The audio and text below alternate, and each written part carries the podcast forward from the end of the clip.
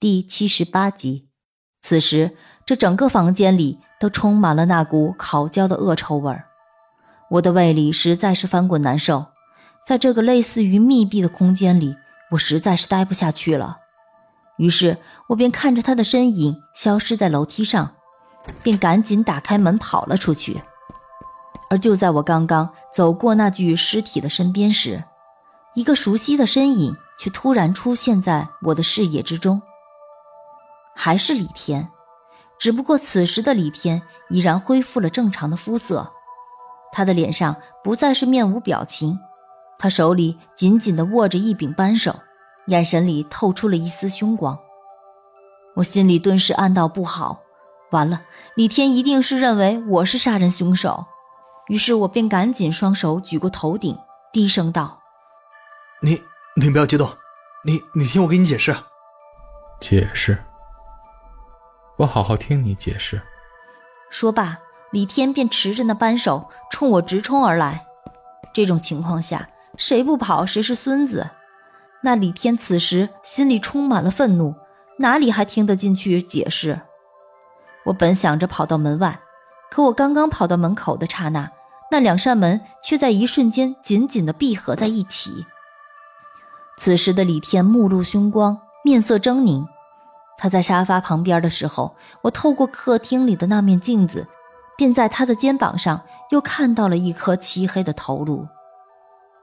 没错了，李天这一系列丧尽天良的行为，都是那小人在作祟。可是我现在手边没有家伙，也根本就不是他的对手啊。于是我便和李天绕着那个沙发转来转去，躲来躲去。可是我当时心想，这么躲下去也不是个办法呀。绕了三圈之后，我便感觉自己的身体十分乏累。可是此时反观李天，却没有任何疲累的感觉。我现在必须得找个地方躲起来，而后再想着怎么离开这个该死的地方。脑袋这么想着。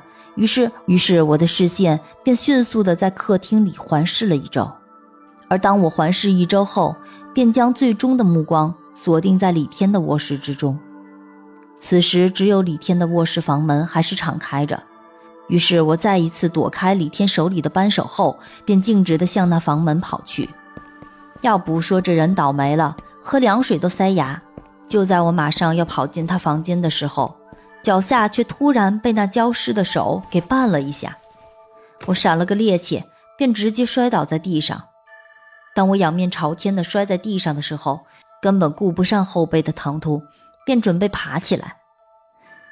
可此时的李天已经追来了，就在我刚刚爬起来的一瞬间，李天的扳手便冲着我的脑袋砸了过来。那黑漆漆的扳手在我的眼前被无限的放大。那一刻，我突然感觉自己的全身一冷，恐怕今天活着回不去了。而就在我以为我即将留在这里的时候，一阵寒意从我的大腿口袋里瞬间传至全身，而与此同时，一道白光便突然从我的身体里钻了出来。就在那扳手即将要贴近我的脑袋的一瞬间，我的整个身子被那白光包围了。在那道刺眼的白光之下，我下意识地闭上了眼睛，而当那白光散去后，我才缓缓地睁开眼睛，却发现自己突然又来到了一个完全陌生的地方。我此时站在一间破旧的房间里，而与此同时，耳边隐隐地传来一阵哭声。我顺着那哭声走过去，却看到一个八岁的小孩正抱着一张相片，蹲在墙角哭泣。我走过那小男孩的身边的时候，看到那照片是一家三口的全家福。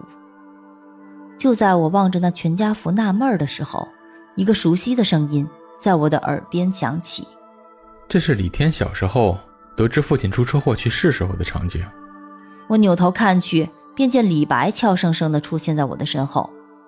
李白，你怎么在这儿？他面露微笑，摇了摇头，说道：“我想你肯定会来的。”所以便来看看你，看看我，恐怕没这么简单吧？你把我困在这里做什么？不是我把你困在这里，这是心灵钥匙把你带进了这孩子的内心深处。那心灵钥匙有窥测人心灵的作用。我这次来就是担心你现在还控制不了他，所以便赶来帮帮忙。